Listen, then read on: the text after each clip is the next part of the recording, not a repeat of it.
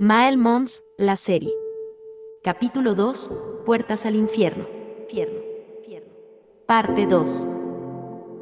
Los días pasaron como un torbellino y Amanda seguía sin aparecer. Rouse y Frederich ya se habían resignado a buscarla.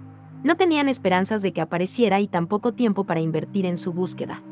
En cambio, Jimin en ningún momento se detuvo. Comenzó a buscarla en los alrededores e interiores de Trasmos. Preguntó en aldea y aldea, casa por casa, pero aún así ningún habitante sabía algo sobre su paradero. Nadie la había visto, parecía que se había convertido en la nada misma.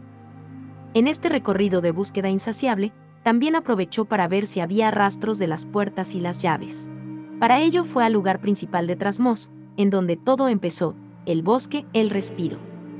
Comenzó buscando en la parte principal donde se encuentra la laguna consagrada y por último fue hasta la peña del diablo, aunque tampoco tuvo ningún resultado. No había ninguna señal de estos objetos como si solo se tratara de una leyenda mítica.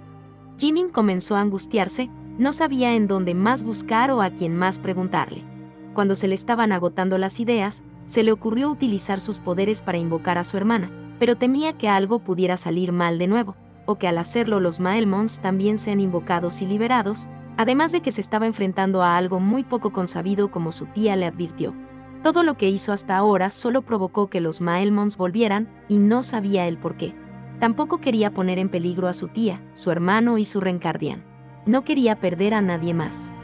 Después de la frustrada búsqueda, el día para retomar sus últimos meses de preparatoria y empezar su tutoría de magia especializada había llegado, por lo que rápidamente se dirige a su casa, se pone su uniforme que está compuesto de una camisa blanca, corbata azul, pantalón azul oscuro y un suéter blanco que tiene en el borde del cuello unas líneas negras. También usan zapatos negros o zapatillas blancas y un saco azul, pero como no hacía tanto frío, a este último prefirió dejarlo.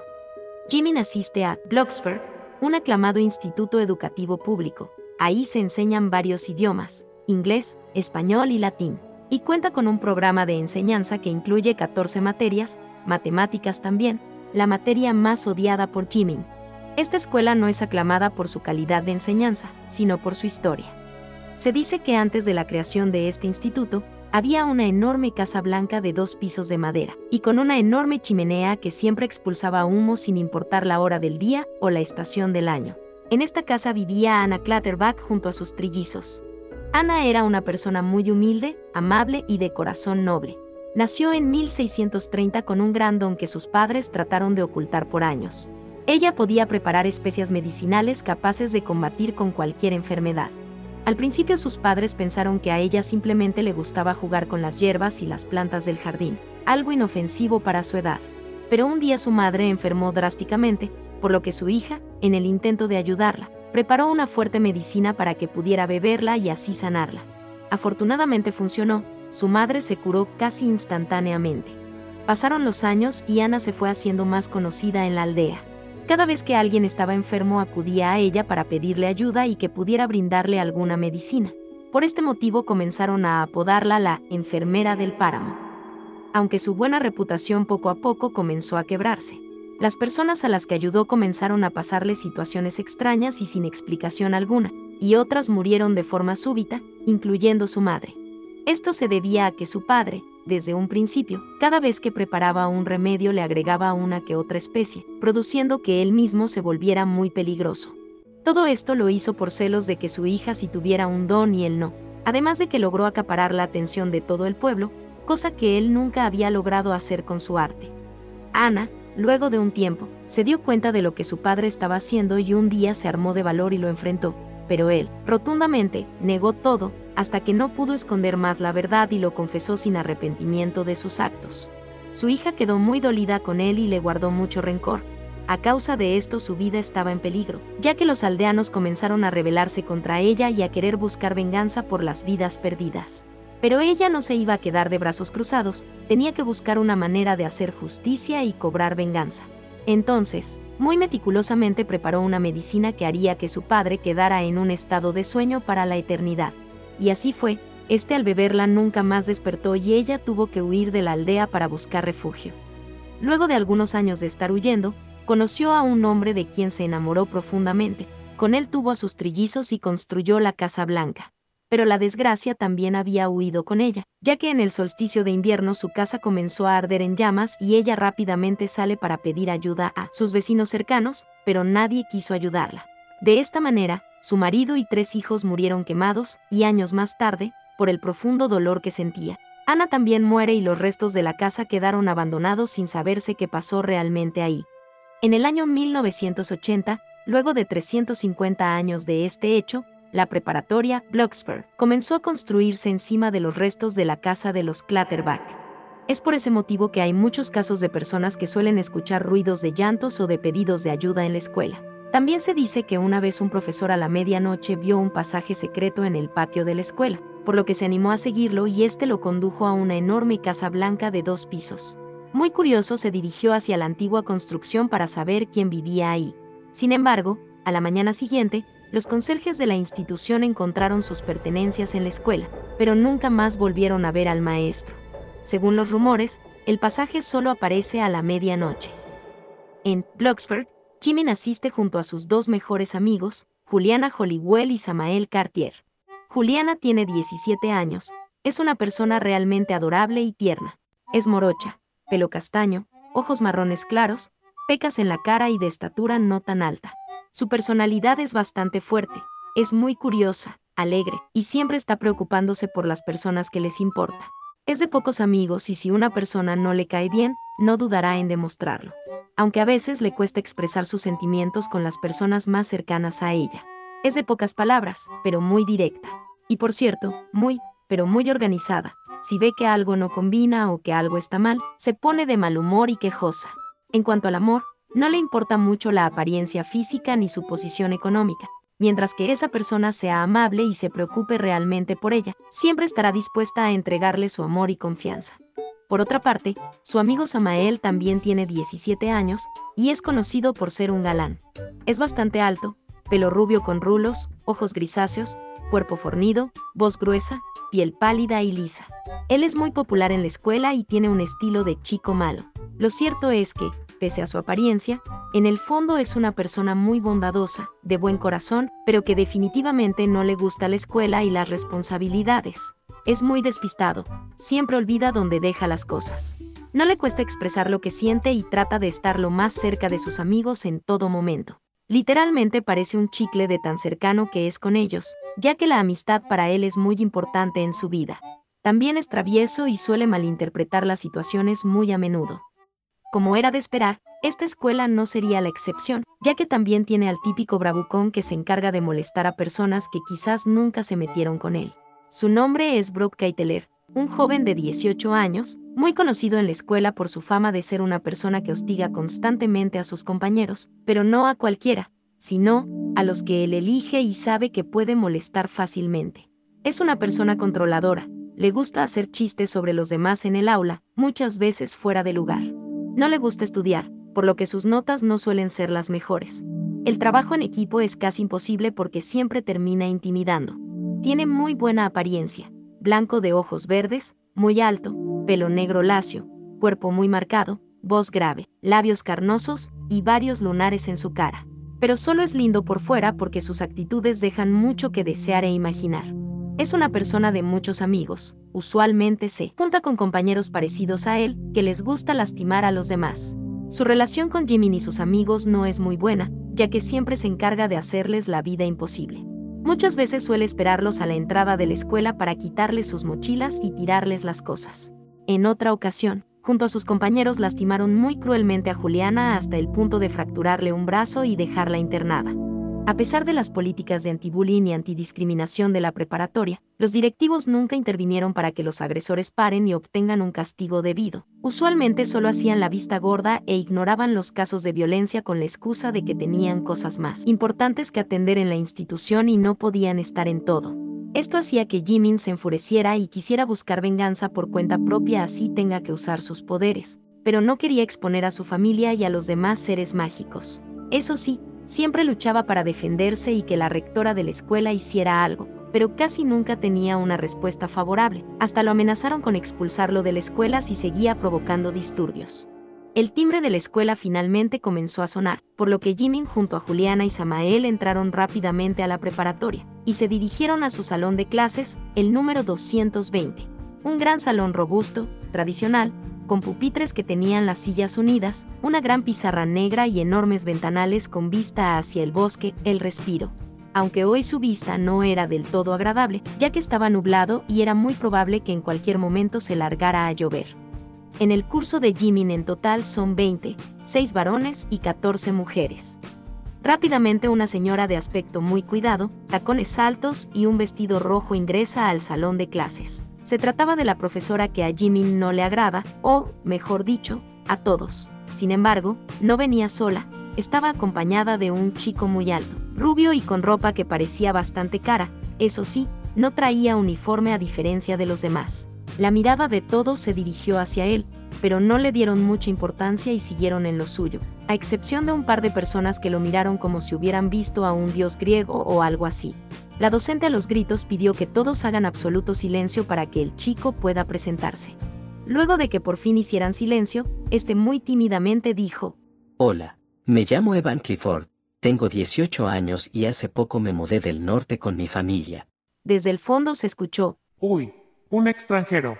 Se trataba de Brooke, quien siempre tiene algo para aportar, aunque no sea significativo. La maestra le llamó la atención y le pidió a Evan que continuara y así fue retomó su presentación diciendo, Me gusta mucho el deporte y el arte. Espero que este año pueda ser amigos y llevarme bien con todos. Cuando Evan terminó, la profesora le pidió que tomara asiento. Él miró hacia todos lados buscando un lugar en donde pudiera sentarse, aunque el único asiento disponible era el que estaba al lado de Jimin. Puedes sentarte al lado de Jimin, exclamó la maestra. Jimin abrió muy grande sus ojos y asintiendo con la cabeza quita su mochila del asiento que estaba por ser ocupado por su nuevo compañero. Evan tímidamente se dirige hacia allí y se sienta. Por unos segundos se queda mirando a los demás sin saber qué hacer o qué decir, hasta que muy vergonzoso intenta presentarse con Jimin. Hola, me llamo Evan, dijo rascándose la cabeza. Jimin lo mira con una ligera sonrisa y le responde. Lo sé, lo acabas de decir. Cierto, perdón expresa con una risa vergonzosa. No pidas perdón. Mucho gusto, Evan. Yo me llamo Jimmy Roswell. Le responde extendiendo su mano para saludarlo. Evan lo mira vergonzoso por unos segundos, le da la mano y la quita rápidamente. Mucho gusto Jimmy y perdón por tener que sentarme al lado tuyo. No te preocupes. Es bueno tenerte aquí. Espero que la profesora te haya tratado bien. Usualmente no es muy amable. Dice susurrando. Me di cuenta, pero tranquilo, me trató muy bien. Qué raro. No suele tratar bien a nadie. Mientras ellos dos seguían hablando y la profesora trataba de dar comienzo a su clase, Juliana comenzó a mirarlos muy detenidamente. Ella y Samael están sentados al lado de Jimmy y los celos por su amigo eran evidentes, así que intervino diciendo, ¿Acaso no nos vas a presentar Jimmy? Este se da la vuelta y la mira confundido. ¿Presentarlos a quién? A él, Jimmy. exclama señalando a su nuevo compañero. Cierto. Evan, ellos son mis amigos. Juliana y Samael. Dice señalándolos. Hola, mucho gusto. Expresa tímidamente. El gusto es nuestro. Por cierto, Evan, eres muy lindo.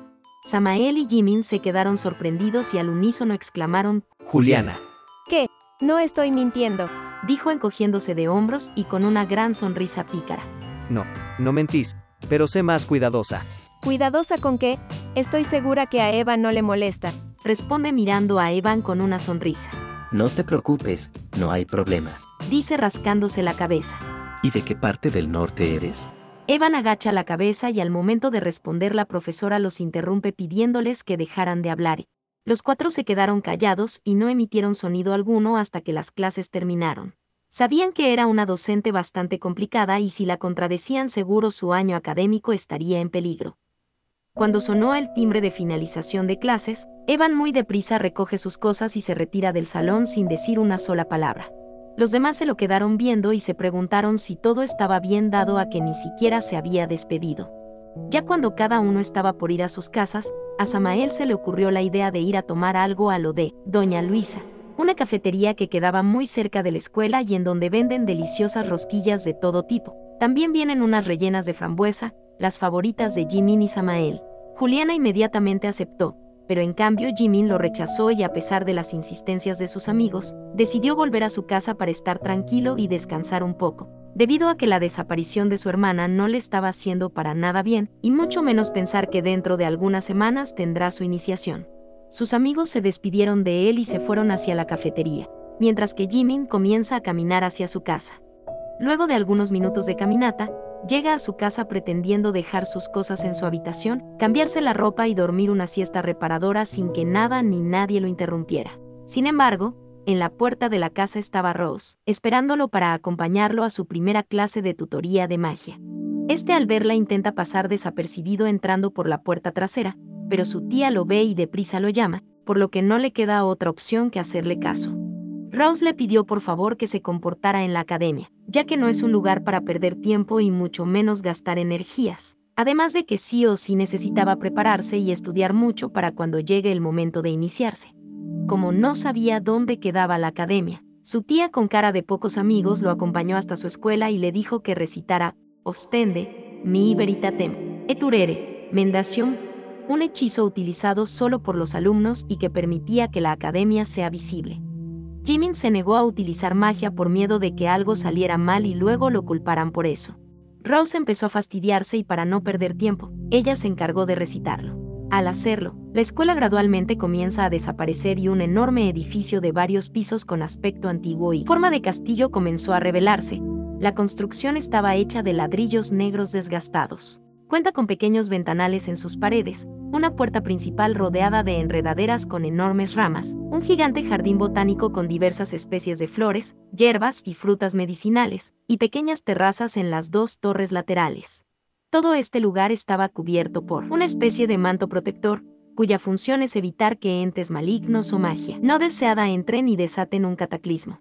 Además de que se encontraba enfrente de un lago muy misterioso y que parecía sacado de otro planeta aunque tenía un poste con un gran letrero advirtiendo que era peligroso y que nadie podía meterse. La academia se llama Nafernil, y en ella asisten brujos y brujas tanto novatos como expertos. Cuando Rose vio que la academia apareció y estaba todo en orden, decide irse a su trabajo. Pero Jimin la detiene preguntando si el hechizo de visibilidad haría que cualquier persona pudiera ver la academia pero su tía le responde que solo los brujos o seres mágicos podían verla, también aquellas personas con dones especiales, aunque solo sería visible utilizando el hechizo que le dio. Al escuchar esto queda más tranquilo, sin embargo, le pregunta cuántas horas tenía que estar ahí. Rosa agotada lo mira y le responde que debía permanecer alrededor de 10 horas, y que a la vuelta trate de ir directamente a la casa. Jimmy la mira impactado, sabía que no podía estar tanto tiempo en ese lugar, ya que no le darían las horas para descansar e ir a su escuela común. Su tía al verlo se da cuenta de su preocupación, y le comenta que en la academia el tiempo pasa de manera distinta al tiempo mortal, ya que se encuentra ubicada en otra frecuencia, en otro espacio-tiempo, por lo que una hora equivale a 30 minutos, y sus 10 horas ahí simplemente serían 5 horas de ausencia en el mundo mortal. Rose finalmente se fue y Jimin se quedó afuera por unos minutos le aterrorizaba la idea de ir a la academia, ya que tendría nuevas responsabilidades y debía mentirles a sus amigos. A su vez, tenía cierto entusiasmo porque en ese lugar podía conocer y explorar al máximo sus poderes, sacarles potencial y aprender a utilizarlos con precaución. Aún así, la sensación de miedo y temor no se iba, le temblaba todo el cuerpo con solo tocar la puerta, como si algo malo hubiera ocurrido ahí pero no le quedaba otra alternativa que entrar, debido a que el horario de ingreso ya estaba por llegar y quería evitar cualquier problema que pudiera ocasionar en su familia. Cuando intentó abrir la puerta principal no pudo, parecía estar cerrada con alguna llave que no lograba ver por ningún lado. Tras varios intentos y al ver que no se abría, comenzó a golpearla sin compasión para ver si alguien lograba escucharlo y de esta manera ayudarlo a entrar. Era tanta la fuerza que ejercía sobre la puerta que los nudillos de la mano le empezaron a quedar rojos e inflamados. Pero ni así logró que la puerta se abriera, parecía que no había nadie dentro o nadie le quería dejar pasar. Jimin comenzó a fastidiarse. Era su primer día en la academia y su suerte para nada estuvo de su lado en esta ocasión. Tampoco su imaginación era muy buena hoy, ya que no se le pasaba por la mente ninguna otra manera de llegar hasta el interior del edificio, por lo que iba a darse por vencido. Tan solo quedaban cinco minutos para el horario de ingreso y él todavía no pudo siquiera entrar. Su ansiedad era notoria.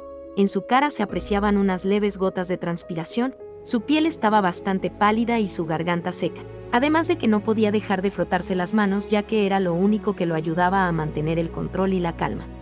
Ya cuando no le quedaban esperanzas de poder ingresar e ir a su primera clase, de la nada una voz muy preponderante dijo, ¿No puedes entrar? Jimin dio un brinco abriendo enormemente sus ojos, e inmediatamente se dio la vuelta mirando estremecido a la persona que le habló.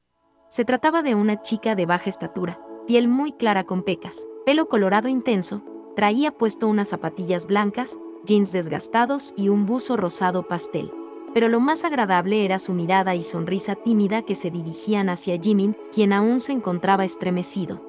La chica amablemente se le acerca y con una voz cálida le pide disculpas por haberlo asustado. De esta manera él logra reaccionar negando con la cabeza, expresando que no había problema y que no debía preocuparse. Ella simplemente le sonrió y señalando con la mano le pregunta si también tenía problemas con la puerta.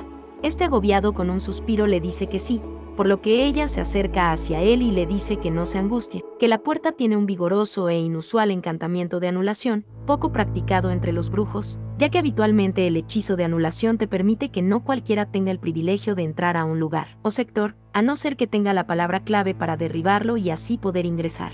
Pero en este caso la puerta es la que elige quién ingresa. Es un poco extraño, pero es así. Cuando terminó de explicarle todo, Jimin la miró muy preocupado debido a que, si la puerta era la encargada de literalmente permitir el ingreso según su agrado y él ya había intentado ingresar sin buenos resultados, ahora cómo lograría entrar. Él no quería perderse su primer día a pesar de todo lo que le generaba el solo hecho de estar ahí para comenzar un nuevo recorrido en su vida. La chica notó sus sentimientos y le pidió que tratara de contenerse y estar en calma, que ella sí podía ingresar sin problema alguno ni bien terminó de expresarle eso, se dirigió hacia la puerta con el pensamiento de que ésta se abriría sin dificultad. Sin embargo, no fue así. Aquella no se movió ningún centímetro. Ay no. Expresó Jimin sin poder contener su miedo y angustia. Las suelas de sus zapatos se estaban desgastando de tanto frotarlas contra el suelo. El timbre de ingreso sonó y la chica que estaba junto a él comenzó a ponerse nerviosa también. A Jimin no le quedaba otra alternativa que intentar abrirla con algún hechizo, por lo que se alejó un poco de la puerta, extendió sus manos hacia ella y recitó vigorosamente. Ostium aperto. La jovencita al escucharlo gritó fuertemente. Deprisa sale corriendo expresando que lo peor había pasado, y sinceramente, no estaba equivocada. Ni bien Jimin terminó de recitar el conjuro, inmediatamente el lugar se empezó a volver oscuro, pero no se trataba de una oscuridad común, sino de una oscuridad absoluta y muy fría. Era tanto lo negro que habitaba el lugar que ni siquiera entraba un rayo de luminosidad que permitiera alumbrar el rostro del joven Roswell. Para su fortuna, Jimin contaba con su celular, por lo cual lo quita de su bolsillo, lo desbloquea y aprieta el interruptor para encender su linterna.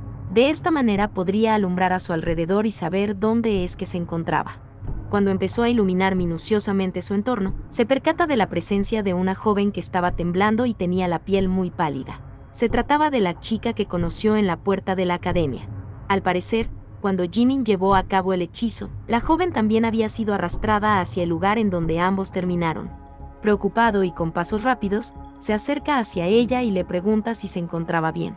Ella al verlo se espanta erizando toda su piel y con una voz temblorosa le hace saber que se encontraba bien, aunque no podía evitar sentir miedo y que sus piernas pararan de temblar.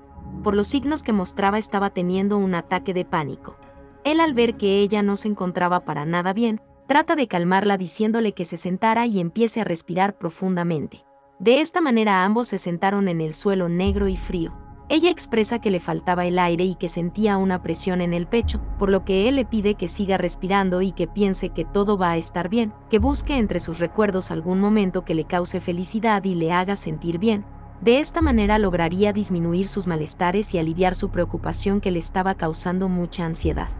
Poco a poco comenzó a relajarse y a recuperar el bienestar, y cuando logra finalmente estar en calma, Jimin aprovecha para preguntarle en dónde es que se encontraban. Ella lo mira con el ceño fruncido y le dice que si no fuera por su mal genio, ambos no estarían en esta situación. Él simplemente arquea una de sus cejas expresando su disgusto hacia lo que ella comentó. La chica se pone de pie ayudándose con ambas manos y comienza a recorrer el lugar. Jimmy la mira descolocado con su ceño fruncido y se para rápidamente para seguirla y volverle a preguntar en dónde es que se encontraban y cómo es que llegaron aquí. Ella simplemente lo mira y le dice que estaban en este lugar como castigo por querer forzar el ingreso y que se encontraban en el abismo de los tormentos, un lugar que fue creado hace milenios a partir de la oscuridad y maldad de las personas. Los pensamientos y sentimientos más oscuros de los seres humanos son consumidos y transportados hasta este lugar, en donde no pueden ver la luz del sol. Algo muy parecido a la caja de Pandora. Nada más que este lugar es inmenso y no se sabe con exactitud cuál es su tamaño.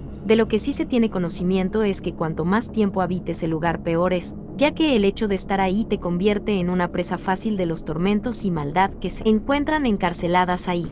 También se sabe que no hay testimonio de personas que hayan logrado escapar. Jimmy la mira desconcertado con ambas cejas arqueadas, demostrando así su gran preocupación por la situación. Sin saberlo y sin buscarlo, se había metido en un gran lío nuevamente, un problema del cual quizás esta vez no tenga escapatoria. Continuará.